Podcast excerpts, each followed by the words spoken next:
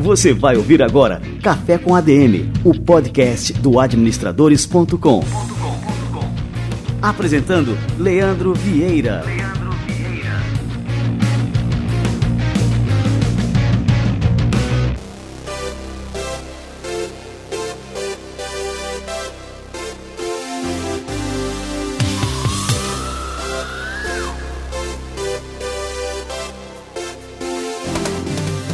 Está no ar o Café com a DM, a sua dose de cafeína nos negócios. E este é o nosso episódio número 81. E no episódio de hoje eu vou fazer uma homenagem a um cara que influenciou muito a minha vida e hoje eu tive a oportunidade de tomar um café com ele. Gravamos essa entrevista e a gente estava aqui discutindo sempre quando a gente termina um café com a DM, eu discuto aqui com a turma, com o Simão, qual que vai ser o título deste episódio em cima da conversa que a gente teve. E dada a importância desse cara, a influência que ele teve na minha vida, o título não podia ser outro a não ser Ao Mestre com Carinho. Daqui a pouquinho, o Walter Dick chega por aqui. Fica ligado. Lembrando para você que está escutando o Café com a DM agora, que o seu comentário, o seu feedback sobre o nosso programa, sobre este episódio de hoje, está valendo a um exemplar do livro Marketing 4.0 da lenda do marketing Philip Kotler. Dinâmica muito simples, basta comentar, deixar aí a sua opinião sobre o Café com a DM, sobre este episódio em si, em qualquer plataforma onde você esteja vendo uma publicação a respeito do Café com a DM. Se você está no seu aplicativo de celular, melhor ainda Entra aí no aplicativo, no perfil do nosso programa, deixa o seu comentário, deixa suas estrelas, sua avaliação sobre o programa que você está automaticamente concorrendo. Todas as semanas você pode concorrer em todos os episódios, em todas as plataformas, Facebook, Instagram, onde quer que seja, deixe seu comentário, que isso aumenta suas chances de ganhar. No episódio de número 85, a gente vai fazer um sorteio e divulgar aqui quem foi que levou para casa Marketing 4.0 do Kotler. E mais uma oportunidade fantástica para quem está escutando o Café com a DM. Nós estamos fazendo a pré-venda do curso de negociação que vocês tiveram a oportunidade de conhecer aqui no Café com a DM, acho que há umas duas ou três semanas, que eu fiz aqui uma entrevista com ele e a gente comentou deste curso que a gente gravou com ele um curso avançado de negociação, é o curso definitivo que você precisa fazer para desenvolver todas as habilidades de negociação e de influência que todo profissional precisa ter, independente da área de atuação, pode ser um empreendedor, pode ser um diretor, um executivo, um vendedor, onde quer que seja, você tem que dominar a arte da negociação.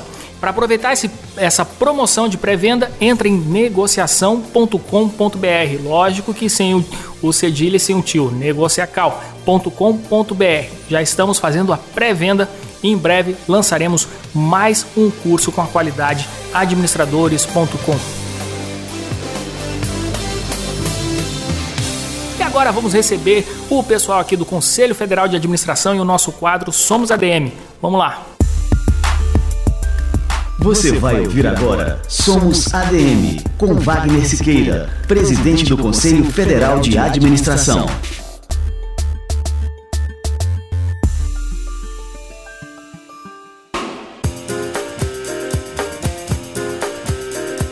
Na última semana, o Instituto Trata Brasil divulgou dados preocupantes. Os brasileiros despejam na natureza mais da metade do esgoto que produzem diariamente sem nenhum tratamento.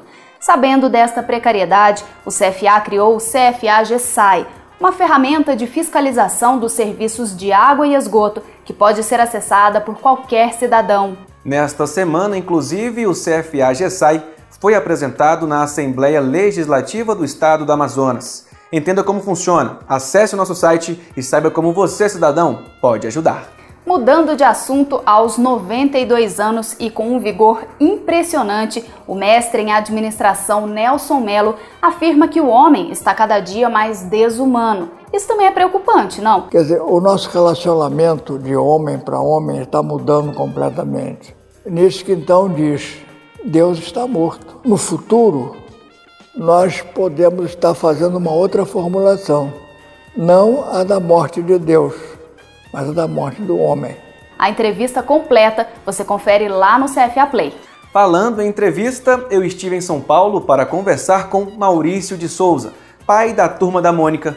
A entrevista está imperdível e você confere em breve no CFA Play. Acesse o nosso canal, confira o vídeo especial sobre o Dia do Trabalhador. Nós ficamos por aqui. Até semana que vem.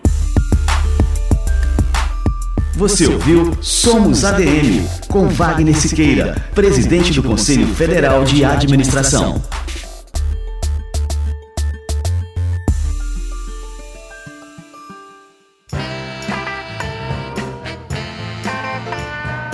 Maravilha! Quadro Somos ADM, fruto de uma parceria exclusiva entre o Conselho Federal de Administração e o administradores.com. Para conferir todas as novidades do CFA, entre em cfa.org.br. Você deve ter tido na sua vida escolar, na sua vida acadêmica, um professor que influenciou a sua vida, que marcou de alguma forma, com as suas lições, com o seu exemplo, com seus ensinamentos, com a sua sabedoria. O cara que eu vou receber aqui agora é uma dessas pessoas. O cara que marcou profundamente a minha vida acadêmica e muito do que eu aprendi com ele eu acabei reproduzindo de certa forma na minha vida profissional, empreendendo aqui à frente do administradores.com. É com uma grande alegria que eu apresento hoje aqui para vocês uma das grandes referências da minha vida, o professor Walter Nick.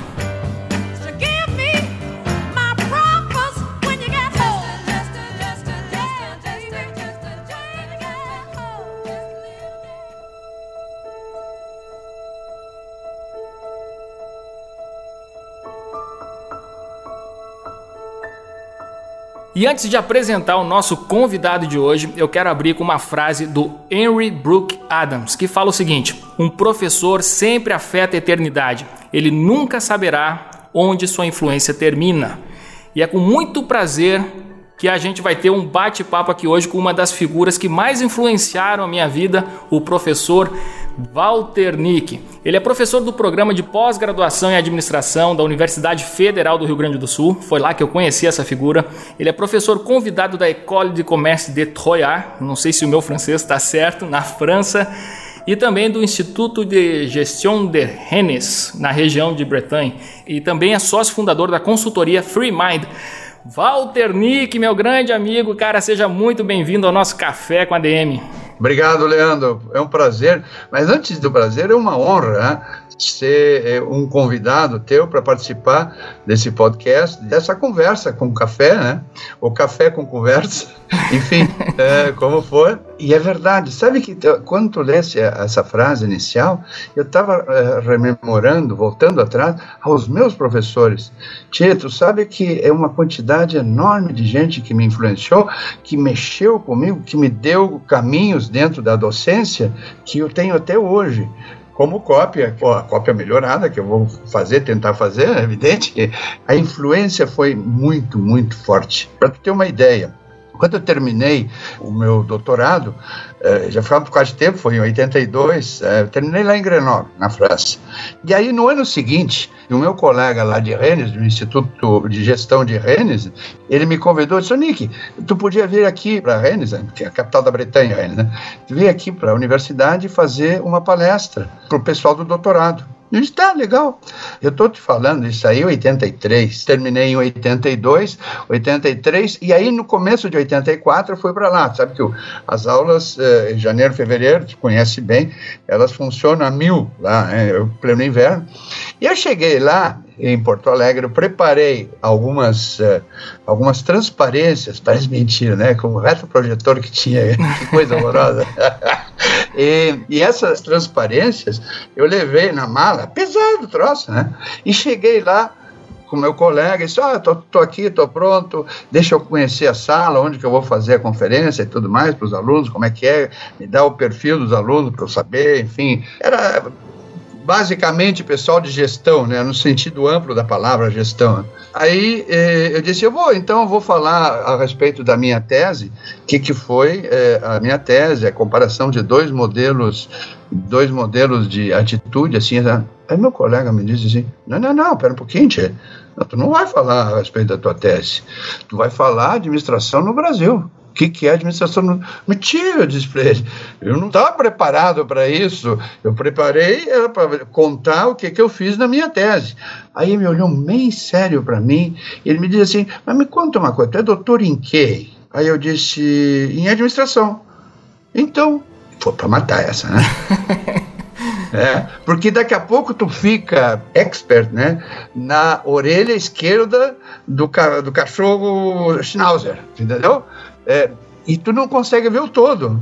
E naquela hora que ele me sacudiu as orelhas, ele me puxou as orelhas, ele me diz assim, pô, eu sei que tá, pode, tudo bem, maravilha trabalhar na área de marketing e comportamento consumidor, mas tu é Antes de tudo, doutor em gestão. Ah, não dizem a palavra administração, é, é típico para quem faz administração pública lá na França. Então a palavra é gestão. Nós somos gestores. Né? Aí, dali para diante, eu fui me dando conta que eu precisava ver o ponto, a árvore e recuar para ver a floresta. E ver a floresta e depois a árvore. Esse jogo é, é que foi me capacitando. Esse colega é professor, para tu ver a influência que tem um professor que até hoje, estou falando isso aí há 30, 40 anos que aconteceu isso, e o cara me influenciou até hoje. Né? Cada vez que eu, eu vejo alguma coisa uh, específica, tá, eu sei que eu tenho que falar da árvore, mas ao mesmo tempo eu preciso falar da floresta, né? E essa, essa é a influência e esse é o mote que tu abriste o programa e que me inspirou a, a, te contar essa pequena passagem que modificou bastante a minha cabeça. É. E tu vê assim que quando a gente se conheceu, é, foi um dos pontos, a gente já chegou a conversar bastante sobre isso, né, sobre esse exemplo até da árvore e da floresta. E sempre foi uma coisa que chamou a minha atenção, Nick, porque assim, eu sou, é, eu sou muito mais empreendedor do que acadêmico. E num determinado é, momento da minha vida, como eu queria me dedicar a colocar um negócio é, que servisse como uma ponte entre as pessoas que têm interesse na área de administração, e isso é administradores.com, então eu senti a necessidade de me aprofundar na administração. E foi aí que eu comecei a estudar a fundo e fui fazer o mestrado é, aí em Porto Alegre, né, na Universidade Federal do Rio Grande do Sul, e que a gente se conheceu. No momento que a gente se conheceu, eu acho que falava justamente sobre essa importância entre ah, na formação de um administrador, na formação de um gestor, de uma pessoa, é, que afinal gente na área de administração a gente está formando futuros administradores, né? E aí falava sobre a importância de se vincular a teoria à prática, né? E, e não tem como dissociar uma da outra. Isso me chamou muito a atenção e foi algo que nos atraiu, assim, que, que exerceu atração é, vamos falar atração acadêmica. Atração acadêmica, né? Pelo amor de Deus. Mas de imediato, né? É, quando tu, viu, tu falou aquilo, eu disse, porra, eu preciso me aproximar desse cara. E foi aí que realmente assim na, nasceu ali o nosso relacionamento, a nossa amizade, que a gente começou a trabalhar junto. E eu vou contar aqui ao longo da, da entrevista. Mas eu queria que tu frisasse assim essa questão, Nick, que foi uma coisa que sempre chamou muita atenção, dessa tua visão, da importância, né? De dentro da academia, porque muitas vezes a gente se contamina é, com um discurso só, com aquela questão da formação acadêmica, formação acadêmica e tudo, e a gente perde ali a noção que a gente está formando administradores que vão trabalhar dentro das organizações, que tem que dar resposta dentro das organizações e que essa formação precisa ser é, realmente atrelada uma coisa com a outra, né? Teoria e prática. Tu sabe que, eh, na realidade, Leandro, a graduação me fez isso. Né? Eu tive alguma, alguma experiência antes de estar na academia, alguma experiência executiva, né? mas a graduação me fez isso. E quando eu comecei a dar aula na graduação, as minhas primeiras aulas não, mas depois da volta do, do, do meu doutorado, eu comecei a dar pesquisa em marketing. Então tinha um colega meu que dava essa disciplina, e essa disciplina era uma coisa, como é que eu vou dizer, um osso duro que o, o aluno tinha que fazer e roer. Né? E aí, Aí eu comecei a dar aula, mas antes de começar a dar aula, o que, que eu vou dizer para esses caras?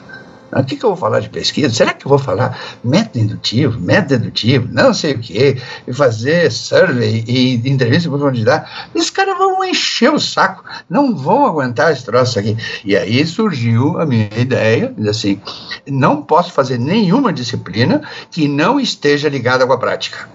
Então, a concepção da disciplina eh, foi, de um lado, ter um suporte teórico e, de de outro lado, fazer uma pesquisa, mas fazer uma pesquisa com o conjunto, com o coletivo, 30, 35 alunos, que não é uma coisa fácil.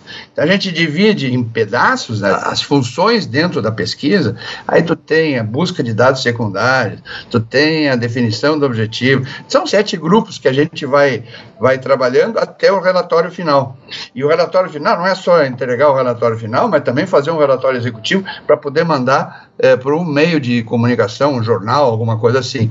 Então, eles tinham que, é, de um lado, fazer a pesquisa, de outro lado, me aguentar dentro da sala de aula dizendo: olha, não faço assim, usa essa escala, faz essa outra coisa. Quer dizer, dá o suporte teórico para eles, para eles poderem construir aquilo ali, e com uh, uma cenoura lá na frente, para eles buscarem, né, que em francês dizem carrota e batom, a cenoura e a vara para bater, né? Então, a carrota. Né? Claro, é, não fez bem, tem que levar uma, uma varada. Mas a cenoura era é, eles fazerem algo que servisse para a cidade de Porto Alegre. Eu não podia mandar eles fazer, nunca pude mandar eles fazer alguma coisa mais longe. Eles trabalham o dia inteiro e o raio de ação deles é a cidade de Porto Alegre, nem o município de Porto Alegre, é a cidade.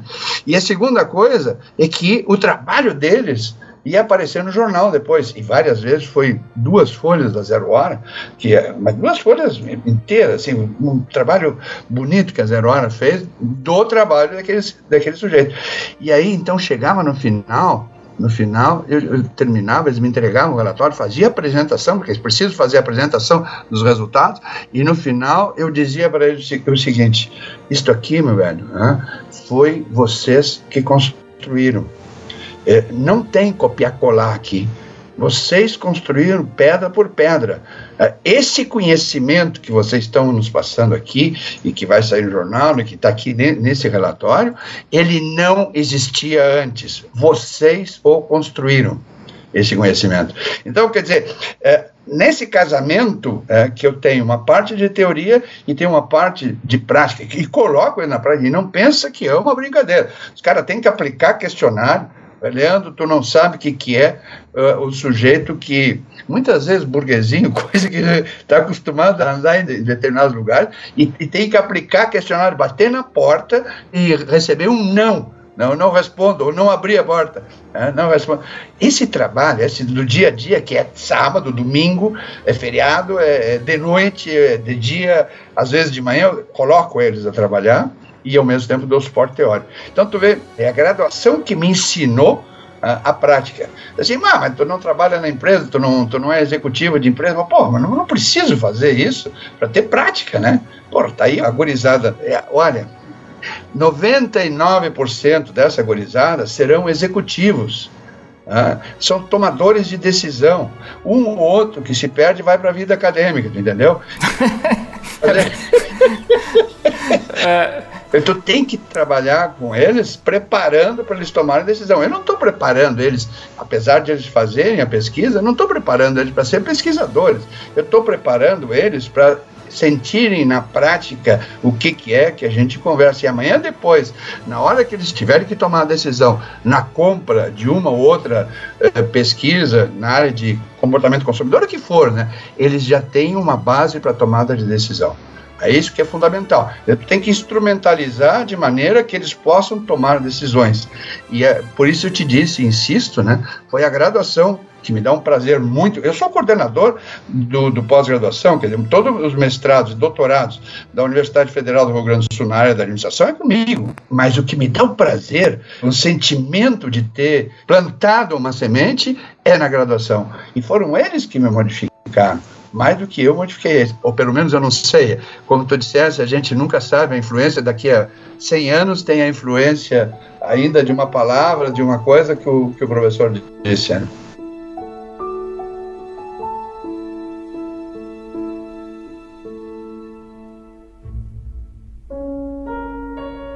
É, muitas vezes uh, o cara cresce e, sei lá, vira uma pessoa de sucesso, lá tem um sucesso na sua atividade profissional e eu não sei se por ignorância ou por ingratidão ele acaba não reconhecendo a importância dos professores. Talvez até pelos dois, né? Mas é fundamental e eu vejo isso muito na minha vida. Então, muito do, daquilo que eu vivi aí meados da década passada lá na escola de administração, aprendi ali contigo e aí eu tô, eu tô replicando isso aí, os exemplos, os ensinamentos, é, alguma coisa a gente transforma né, e aplica aqui na nossa própria vida, no nosso próprio negócio e a, e a mensagem segue adiante, mas não reconhecer seria uma ingratidão da, da minha parte ou, ou uma tremenda ignorância. Eu acho que o reconhecimento é mútuo, porque muitas vezes ele pensa que o professor ele está ali para ensinar. Tchê, não é bem assim. O professor ele não passa de um motivador ele é um motivador, ele não está ali é, para te vomitar informação. Tia, esses caras, o smartphone que tu tem em tudo que é lugar, né, eles têm mais acesso à informação que tu, como professor, tem, entendeu? Então, às vezes a gente fica se perguntando, para que, que serve o professor? O professor, na minha cabeça, ele é um motivador. Agora, tem uma outra coisa que é importante, é, ele está ali para motivar motivar o quê? A busca do conhecimento. E aí tem coisas que algumas pessoas não se deram conta, eu digo alguns mestres, alguns docentes não se deram conta, hein? que a busca do conhecimento é algo absolutamente solitário.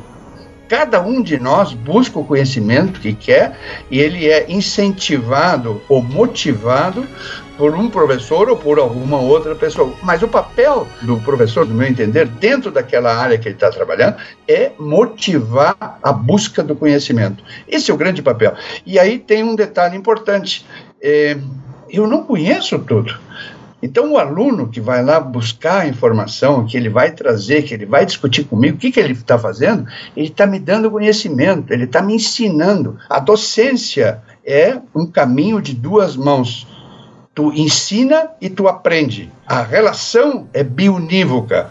Muitas vezes as pessoas pensam que a relação é só de um lado, do professor para o aluno. Não tem nada que ver. Ela é bionívoca. Tu aprende com os alunos de uma maneira incrível.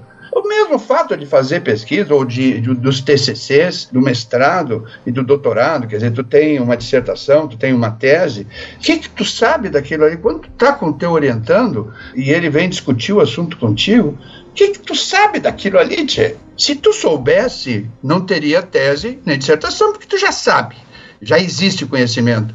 Então, o que, que tem que fazer? Eu não sei. É, eu não sei, eu, eu, vou caminhar contigo né, para chegar nessa dissertação, naquela, naquela tese, o que for, né, eu vou caminhar. Isso é, eu vou aprender contigo. Né. Essa é a relação, é a relação bionívoca. Ele aprende porque eu tenho algumas balizas metodológicas e etc., porque ele possa caminhar. Eu mais ou menos conheço algumas rotas, né? mas não tenho o conhecimento.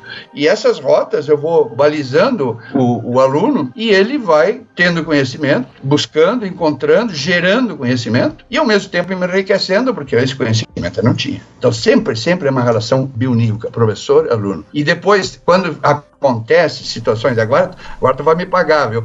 É, quando acontece situações como a tua, né? Pô, o cara, o cara é um empreendedor, nasceu empreendendo, ele começou administradores.com lá na, na, na, administração, eu não sei se tinha 10, 10 pessoas que faziam bando de administradores.com, e, tchê, eu, cara que empreendeu com uma visão né, que hoje teu site, o ajustadores.com, ele é um dos mais acessados na América inteira. Então, como é que tu não vai ter orgulho Uh, independente da questão pessoal, do profissional que está ali, que teve caminhando contigo um determinado. Como é que tu não tem orgulho no caso? Eu, eu tenho peito de quero-quero quando encontro uh, gente como tu, que teve conversando em determinado momento contigo, ou comigo, né? E que tem um sucesso desse tamanho, né, Tchê? Pô, Nick, para aí, cara. Para que senão eu fico sem palavras e a gente não, não consegue continuar o programa aí, cara. Mas é verdade. Mas... Diz que não é verdade. Diz é, que não é, é, é, é, assim, é, pá, é uma coisa muito boa, assim, olhar para trás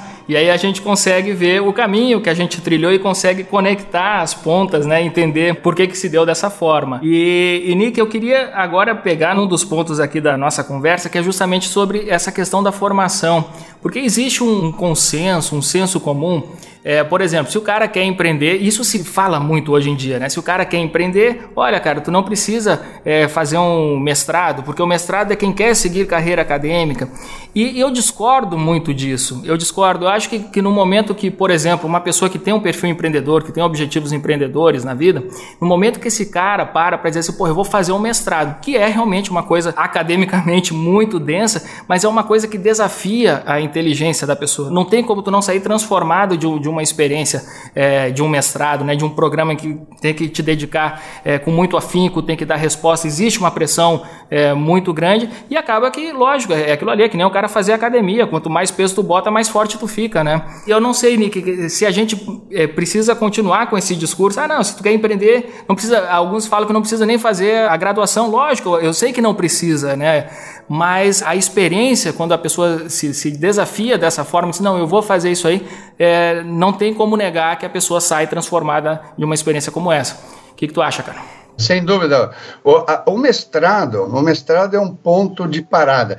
Aí nós podemos pensar de duas maneiras, né? A primeira delas, o sujeito que decidiu já na, na graduação que ele queria ser professor. Então ele vai fazer o mestrado, chamado mestrado acadêmico, aí toca e lá e acaba entrando, às vezes, eh, lastimavelmente, na torre de marfim, entendeu?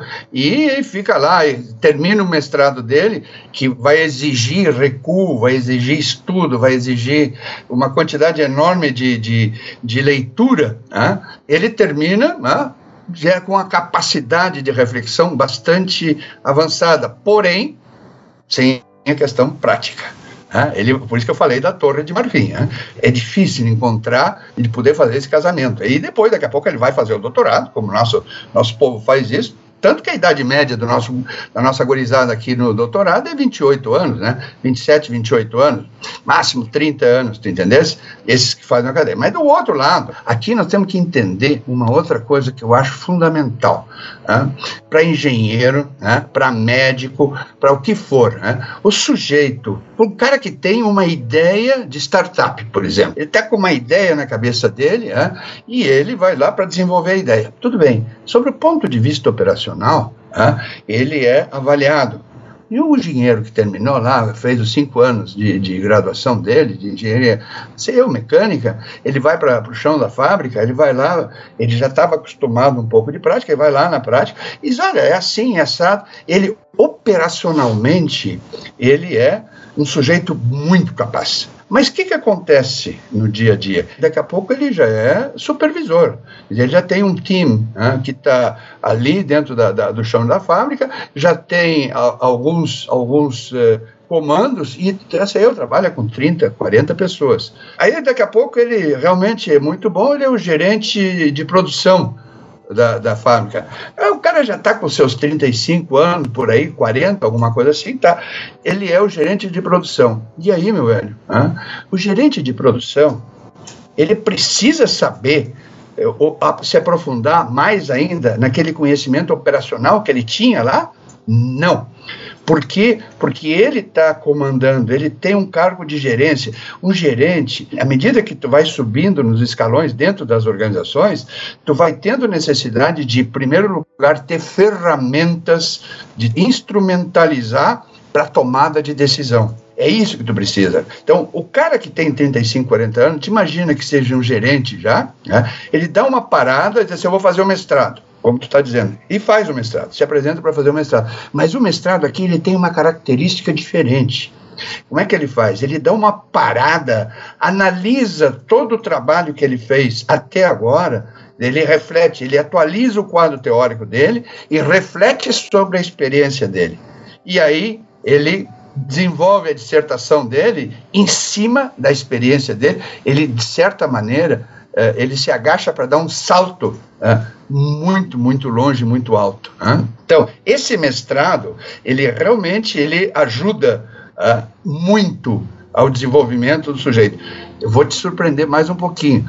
Quando o cara chega no comando, esse é eu, virou diretor da, da empresa, empresa é grande ou média empresa, o sujeito, né, o engenheiro, ou médico, ou advogado, ou o que for, né, ele não necessita mais tanto conhecimento operacional, nem tanto conhecimento da administração, da gestão, né, mas ele precisa do conhecimento da política. Se ele não conhecer política, ele nunca vai ser um bom diretor, nem um CEO de nenhuma organização. Ele tem que conhecer a ciência política, eu não estou falando questão partidária, isso aí é outra papagaiada, não tem nada que ver. A política é a capacidade de tu levar, eh, juntar, ter uma resultante eh, positiva com o conjunto de pessoas e organizações onde que tu atua. Então ela, ela tem que ter um, uma ligação, uh, e essa só pode ser política. Eu, sempre digo, o sujeito sai do operacional para a política.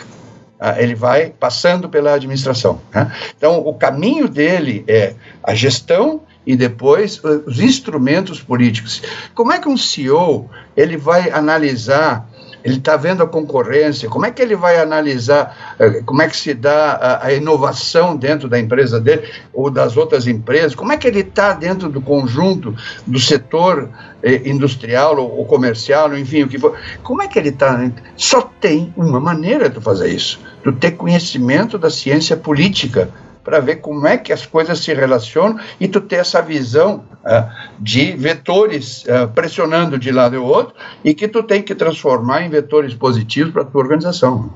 Esses são os três passos. Então, mestrado, tu tem toda a razão, ele é importantíssimo numa pequena, na, numa fase eu te diria assim, 35, 40 anos, que for. Agora, quando o cara chegou, sei eu, 55, 60 anos, que ele aí vai como CEO, ele precisa no mestrado em ciência política. Esse que é o negócio dele, ciência política, sinceramente. E, insisto, nada que ver com partido político, absolutamente nada. Estou falando do, do, do, senso lato da, da, da, política, no senso de condução de pessoas, né, de levar pessoas uh, para frente. Então, eu queria deixar essa dica aqui para os nossos ouvintes, é, que realmente vale muito a pena a pessoa é, se desafiar dessa forma, de seguir aprendendo, de aprender a construir um conhecimento. Eu acho isso extremamente importante. É, isso aí realmente faz diferença nos negócios. Então, a gente pensa muito, quando a gente fala em educação, eu vejo que as pessoas têm muito uma noção utilitarista da coisa. Né? Então, assim, eu vou fazer um curso porque eu quero é, aplicar este conhecimento naquele negócio para ganhar mais. E eu acho que a educação é uma coisa muito mais ampla. Né? Então, quando a gente tem essa visão, a gente consegue avançar muito mais do que aquela pessoa que tem a, vi a visão utilitarista da coisa, né? Sem dúvida, sem dúvida, sem dúvida, sem dúvida. E, e simplesmente tá, tu está exercitando a tua inteligência, a tua capacidade de aumentar e desenvolver conhecimento. É isso aí, ó esse processo. E isso, isso aumentou com uma velocidade muito grande porque nós estamos vivendo uma, uma revolução, Leandro. Nós estamos no olho de uma revolução, que é a revolução do conhecimento. Há 30, 40 anos atrás, nunca se ouvia falar da questão da, da formação continuada. E hoje a formação continuada, ela é tão essencial quanto o ar que tu respira, tu entendesse? E aí tu tem a busca do conhecimento, e isso te desenvolve o teu conhecimento, desenvolve a tua capacidade de adquirir conhecimento, de construir conhecimento. É isso que te leva. Não é uma reação imediata assim, utilitarista, como tu bem usou o nome. Eu estou investindo é, em inteligência, em desenvolvimento da minha capacidade de pensar, de refletir e potencializando a minha cabeça e as minhas capacidades de empreendedor, a minha capacidade de, de executivo, o que seja. Muito bom. E a outra é, questão também, assim, algumas das lições que eu tiro dessa experiência, Nick, é, é, que a gente tem que mergulhar a fundo nas experiências. Então, por exemplo, quando eu me propus a fazer o um mestrado lá na Federal, ali na, na URGS, é, eu disse, pô, eu vou viver isso aqui ao máximo. Então, assim, eu, eu me envolvi com tudo que tinha ali na disposição, ali na, na faculdade, na, naquela época. Fui professor substituto. Quando a gente se conheceu, eu disse, pô, vem ser meu, meu assistente aqui. Fui teu assistente também. Então, assim, eu me envolvia com tudo que tinha para poder aprender cada vez mais dessas experiências. E assim foi. Ainda bem que eu era mais novo, né, cara? Ver como é que tá a minha cabeça agora, tá completamente branca aqui. Muitos cabelos brancos nasceram aí nessa época, né? Mas é bom, é bom, é, é bom. Mas eu acho que quanto mais mais a gente mergulha, mais a gente é, vive aquela experiência, mais lições a gente tira para a vida toda, né? Os franceses têm, têm muitos ditados, né? Mas, claro, eu, eu digo francês porque tem uma tendenciosidade, a questão de formação e tudo mais, né? Mas os franceses têm um ditado é, é, que eu acho interessantíssimo, que nós não usamos muito. Se vale a pena ser feito, então tem que ser bem feito. Se não vale a pena fazer, não faz. Se vale a pena fazer, faz e faz bem feito. Se tu fizer meia boca, tu vai te sentir frustrado, tu vai te sentir mal. Né? Se vale a pena ser feito, faz bem feito. Né? E eu acho que é aí que está a questão da imersão, né? O cara, é, quando ele, ele decide a fazer é, e ele está motivado, aí, aí ele faz esse processo de imersão e o resultado é sensacional. É sensacional. Porque naquele momento que tu está vivendo é uma pressão grande. Sabe muito bem, tu viveu isso. A pressão é grande. Mas depois, com o tempo, assim, puxa vida, ah, valeu a pena.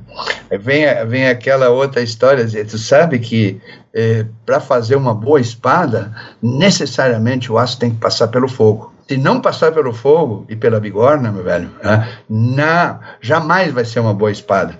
Então, essa pressão ali está é, tá exatamente moldando, fazendo esse aço da boa espada que tem que tocar para frente. É uma pressão grande, mas vale a pena. É fundamental a imersão. Se atirar de cabeça, né, entrar inteiro em todo e qualquer desafio que for qualquer desafio. Tu está te referindo à questão do mestrado, mas eu falo de qualquer desafio.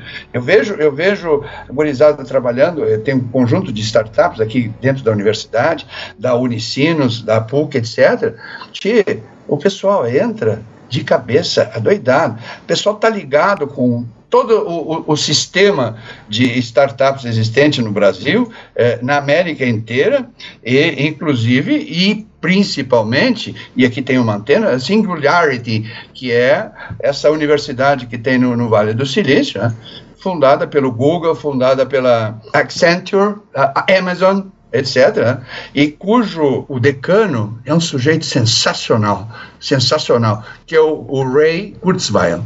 É, o Ray Kurzweil é um cara do MIT, é, que é o decano da Singularity, e a Singularity, essa universidade, ela não tem dois cursos iguais. É.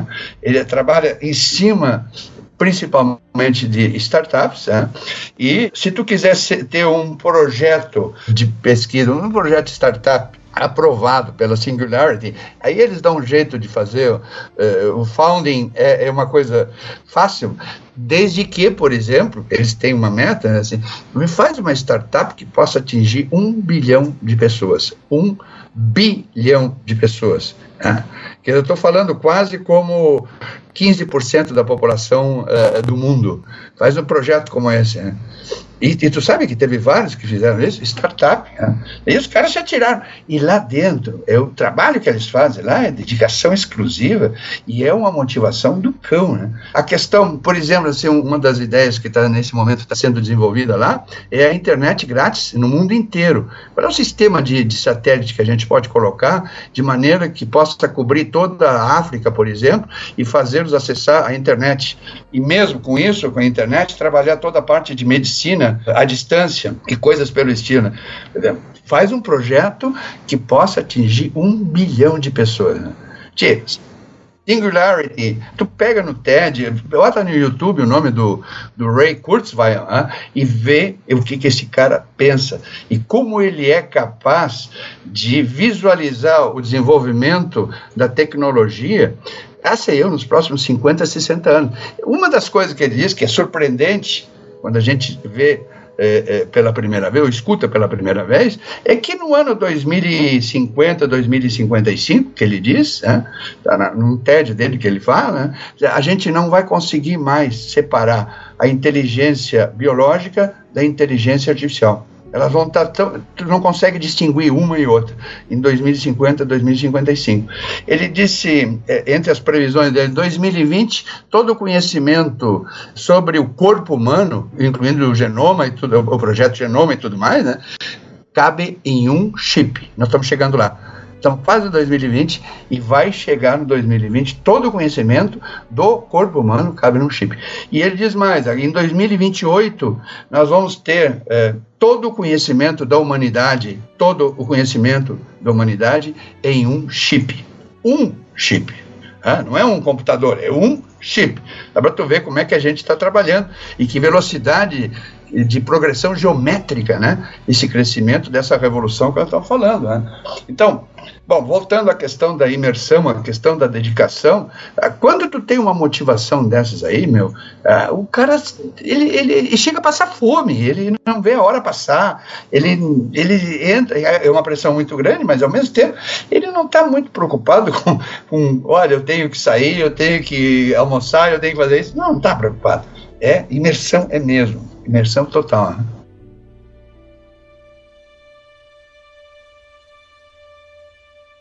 Ô Nick, agora eu tô me lembrando aqui é, de um.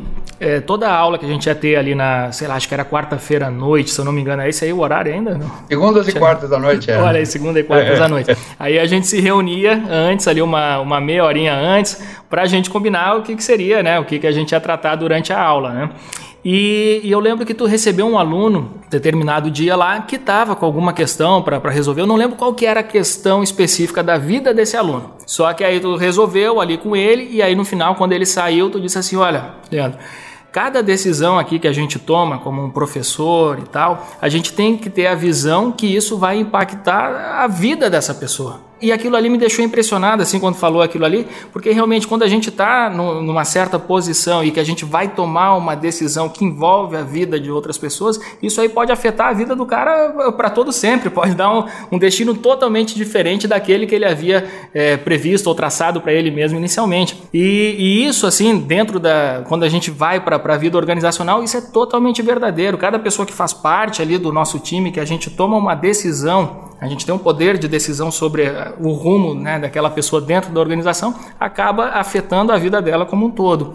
E que eu acho muito importante, é, que porque muitas vezes assim, é, dentro de uma empresa, o decisor ele é um dizem que ele tem que ser um tanto quanto impessoal, que ele tem que ser é, pensar só nos resultados, na empresa como, como uma máquina impessoal, fria e não enxerga as pessoas. E eu acho que o cara perde muito quando ele se torna esse robô tomador de decisões que não consegue enxergar ali a, a riqueza do seu time, a cada pessoa individualmente. A questão é que existe em todo ser humano dois pontos extremamente importantes: a razão e, e a emoção ou afetividade. Né? E tu não pode, não existe nenhum ser humano, a não ser que ele se mutile, como mutila, mutilado, sim, que vai trabalhar só com a razão. Não tem muito sentido.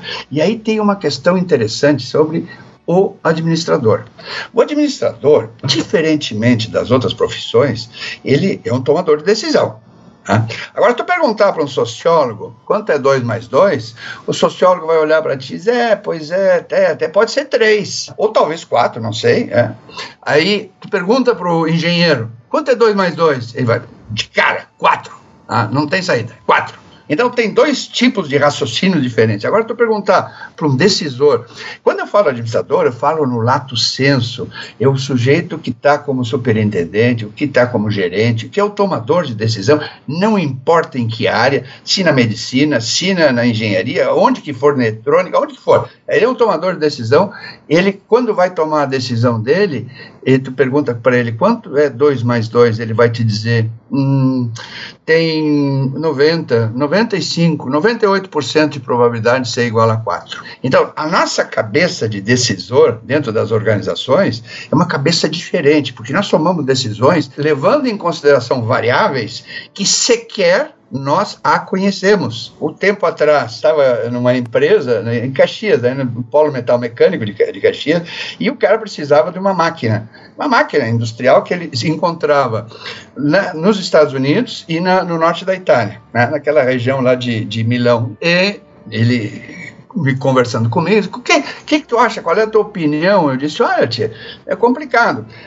Ele me diz, eu tenho financiamento pelo, pelo BNDES, eu tenho financiamento pela União Europeia, na máquina italiana, e tenho financiamento por bancos americanos para essa máquina americana. O preço delas é praticamente o mesmo. É uma diferença pequena, né? não chegava, eu acho que a 5% a diferença do um e do outro. Qual é a máquina que tu vai escolher? Aí tu diz assim, porra, mas pera um pouquinho, é fácil, é, é a mais barata, papagaiada, né? Tu tem que ter uma racionalidade, sem dúvida. Mas quem é que te garante que a relação dólar-euro vai se manter ou não vai inverter? qual é que te garante que a valorização ou a desvalorização do real em relação às outras moedas, especialmente essas duas, não vai acontecer? Ele comprou a máquina da Itália, né? financiamento em euro, ao invés de fazer pelo BNDES, achou melhor fazer o financiamento em euro, taxa menor, incentivada, etc, etc, etc. E aí o que, que aconteceu? Nasceu o filho do William na Inglaterra, sabe o primeiro filho? Pois é. Quem é que pensou que o fato de nascer essa cria real ia alterar a relação da libra com o euro? Alterou né, e o, o, euro desvalorizou em relação à libra e em relação ao dólar americano. Entendeu? O cara, para tomar uma decisão, ele, ele analisou, viu as tendências do dólar, do, do euro, da paridade, assim, enfim, fez todos os caminhos que ele podia imaginar, mas sequer passou pela cabeça dele que haveria uma relação de desvalorização do euro em relação à libra esterlina e que ia impactar na decisão, impactou positivamente, diga-se de passagem. Então, quer dizer, nós somos tomadores, o gestor, ele é tomador de decisão, e ele toma decisão, por isso que ele diz 95, 98%, porque ele, ele nunca tem certeza. Nós só temos certeza ex post, nunca ex ante. Quando tu pega um químico e tu diz assim, o que que dá essa partícula mais aquela, aquela, aquela ele vai te dar uma fórmula e vai te dizer o que, que vai acontecer. E, e, ele tem certeza absoluta daquilo que vai acontecer. Enquanto nós não, nós não temos. A nossa certeza sempre é ex post, depois que aconteceu. Ex ante, como um químico, como um. até um astrônomo ou o que for, né? ele tem a certeza antes, nós não. Por isso que nós trabalhamos com probabilidades.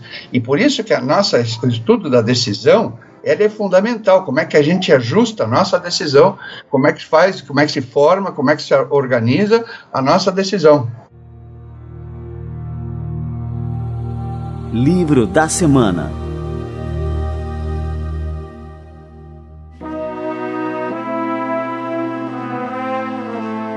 Nick, agora eu queria falar sobre o teu livro, é, a segunda edição do teu livro e que contasse um pouquinho aqui para a turma como é que está indo, qual é a repercussão disso aí, porque se tornou já uma leitura obrigatória, né, para quem é, se interessa na área de marketing e de pesquisa de marketing mais especificamente. Sim, tu sabe, em 2014, é, essa experiência toda de, de, de dar aula em pesquisa, né, um, um, orientando meu de doutorado, me disse, mas pô, tu tem que botar isso no livro, vamos botar no livro. Eu disse, ah, quem sabe, o jeito do professor professor se escapar de escrever, né? E ele, e ele disse: não, não, não, pera um pouquinho, eu vou pegar esse teu material aqui, eu vou organizar mais ou menos esse teu material e nós vamos fazer um livro isso aí. E aí, quando ele veio com o primeiro draft, né, é, olhei, é, ajustei, gostei, aí me embalei, aí entrei de cabeça para envolvimento, né?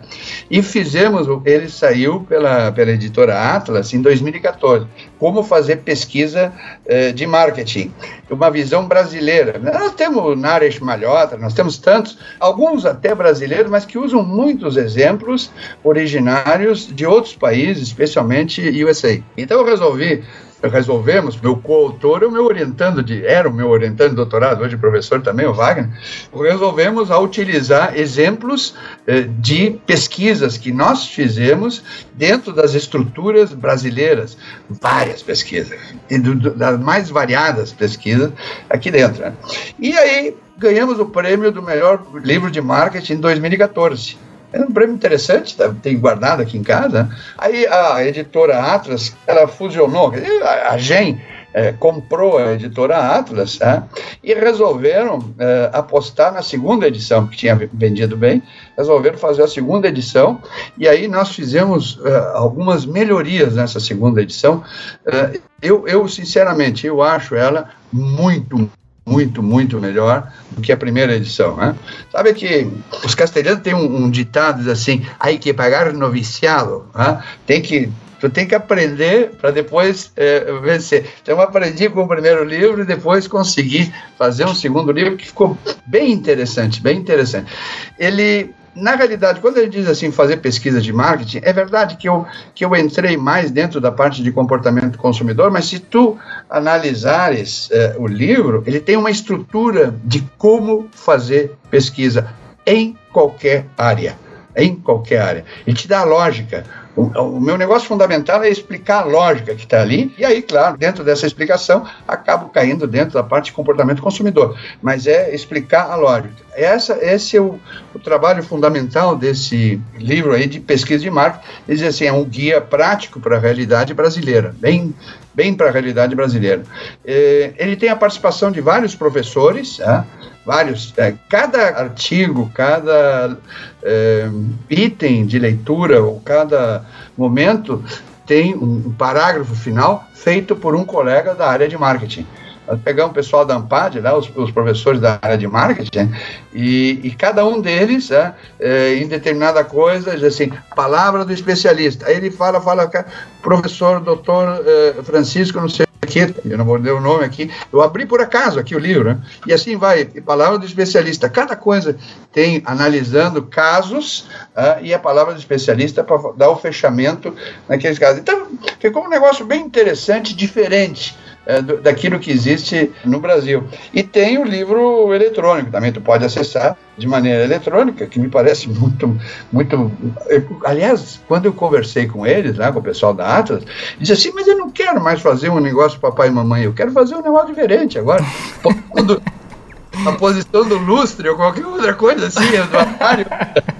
E aí, mas e tem que ser alguma coisa moderna, tem que ser, sei eu, tem que ser uma, tem que ser eletrônico. Nós temos que acessar isso de maneira eletrônica. Senão o tempo, o tempo está passando. Né?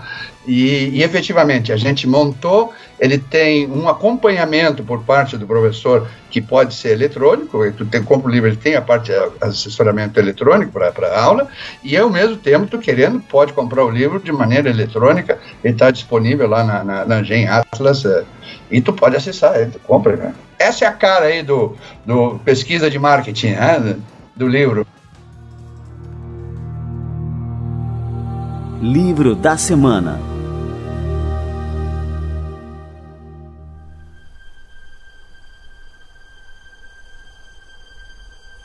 Tá, Nick, agora eu queria saber, a gente não falou aqui, mas esse trabalho de consultoria é, que tu está empreendendo aí com a Free Mind, que contasse um pouquinho para a turma. Tu sabe, eh, Leandro, né? a FreeMind tem, né, tem mais ou menos uns 15, 20 anos por aí, alguma coisa assim.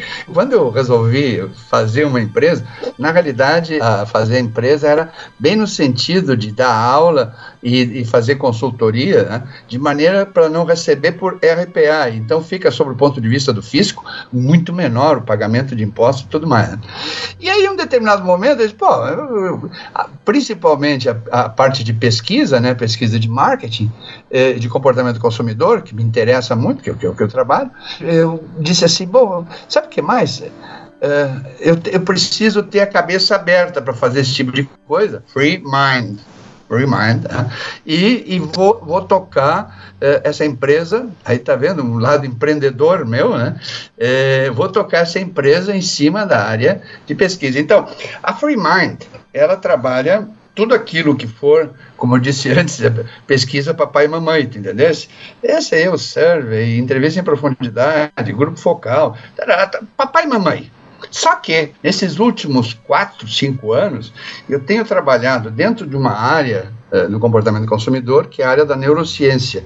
E dentro da área da neurociência, eu cheguei a trabalhar com, com três equipamentos, uh, os meus mestrandos e doutorandos, né, com três equipamentos fundamentais. Eletroencefalograma, que é um quebra-cabeça, e aí Big Data, uh, porque tu pega um eletroencefalograma e tu pega um minuto de um, ele um eletroencefalograma, tu tem uma quantidade de dados, meu velho, que é impressionante. Quer dizer, trabalha com Big Data. Né? Sem contar que tu tem que interpretar o, eletrocefalograma, o cara que não é médico, nem, nem especialista, nem neurocientista.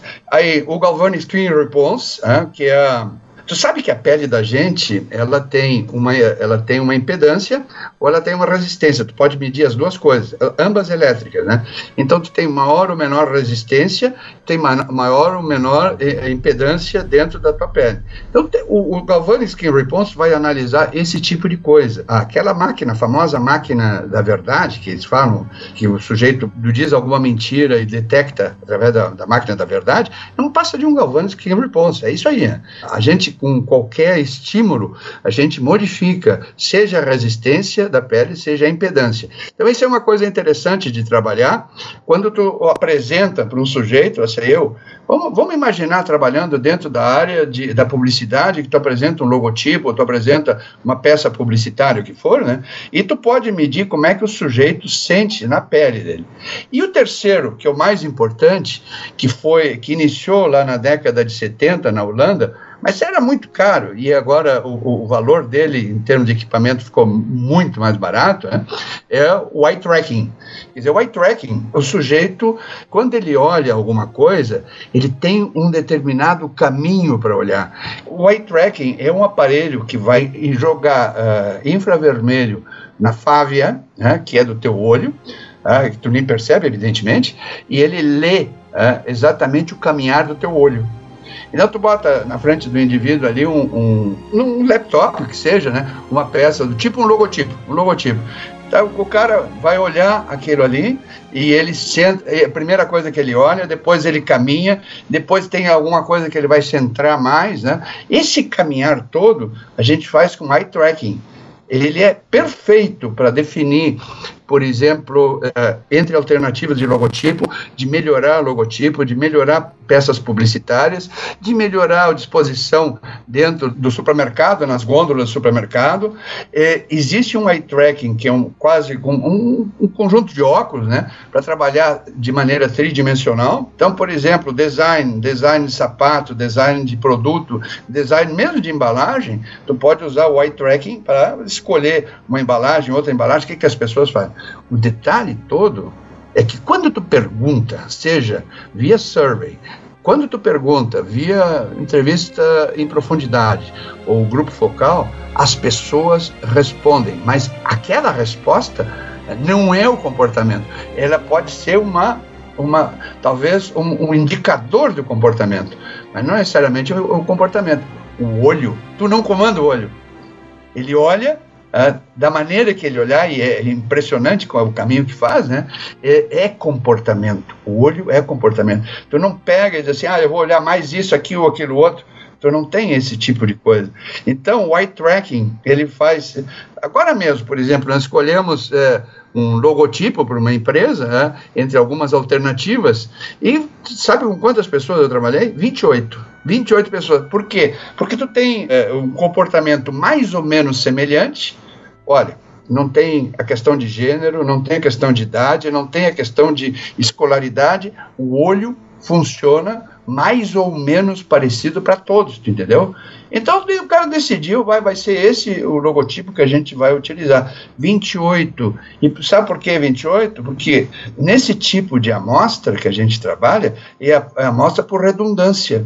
E quando tu viu que os caminhos são praticamente os mesmos, não tem novidade, então tu para a tua amostra, tá aí, ó, 28, 28 indivíduos que eu usei, lá sei eu, quatro minutos cada um, talvez um pouquinho menos, três minutos cada um, para chegar a decidir qual era o, o, o logotipo que ele devia utilizar para a empresa dele. Então eu tenho essa parte tecnológica, eu tenho insistido muito mais, isso quer dizer que a FreeMind trabalha com a pesquisa clássica, né, ou as pesquisas clássicas, mas a minha ênfase maior é em cima da pesquisa que trata especialmente de, de utilização de ferramentas eh, tecnologicamente mais avançadas. Muito bom. Cara, agora me passa aí endereço, alguma coisa aí para a turma seguir o teu trabalho, te acompanhar. Nós estamos terminando a, página da FreeMind, né? Uhum. A FreeMind uh, resolveu fazer uma... Tinha que ter uma, uma página, né? Afinal sim, de contas. Sim. Eu, eu, eu, faço consultoria, mas não, não, não, não tinha feito a página. Então,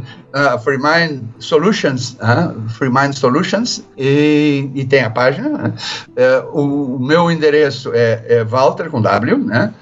Walter, tudo minúsculo, é walter.nick, N-I-Q-E, não é Nick com K-E, não é, isso é a minha família rica lá, os Nike da, lá dos Estados Unidos, todo, é N-I-Q-E, né? é walter.nick, né? arroba gmail.com. Né? Eu não vou botar o arroba urix, né? porque fica um negócio meio complicado, porque é a minha universidade, eu estou em dedicação exclusiva, uhum. é, é, coordenando pós-graduação, mas é arroba gmail.com, né? esse é o endereço que pode me encontrar. Pô, Nick, show de bola. Cara, para terminar essa nossa entrevista, esse nosso bate-papo aqui, que foi é, riquíssimo, foi uma coisa assim que, que para mim foi é, reviver vários momentos né, da minha própria trajetória é, profissional e acadêmica, eu queria é, que, terminar com uma poesia que quem vai recitar é você, que é um grande recitador de poesias, que é uma poesia do poeta espanhol Antônio Machado, muito conhecida também aqui no Brasil, que se chama El Caminante. Manda ver.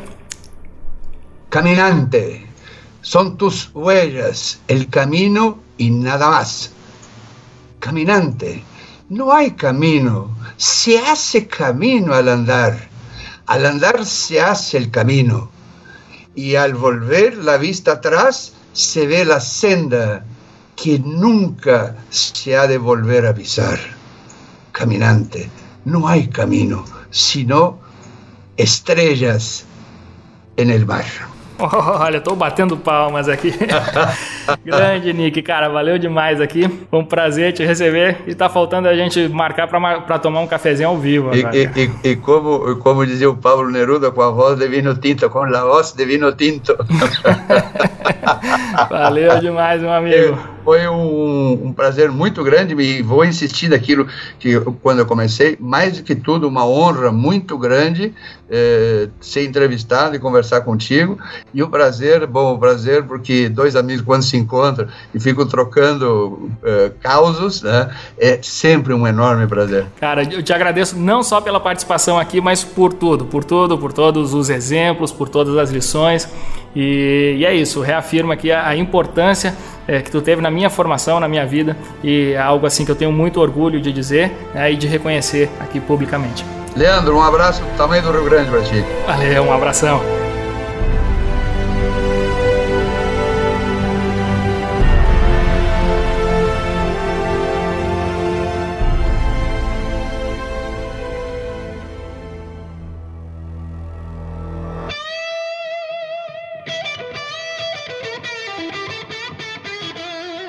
Cara, que fantástico, que legal ter recebido o Nick aqui hoje.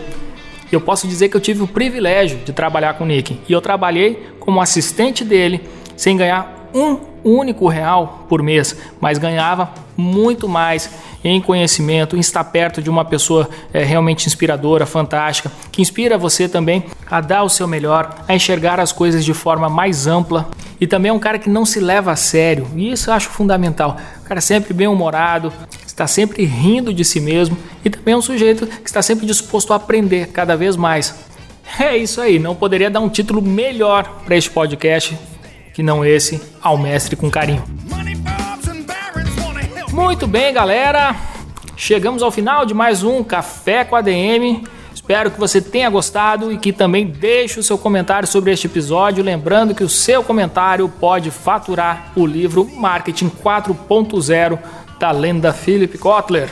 Então na próxima semana a gente se encontra por aqui em mais um episódio do Café com a DM, a sua dose de cafeína nos negócios. Até lá!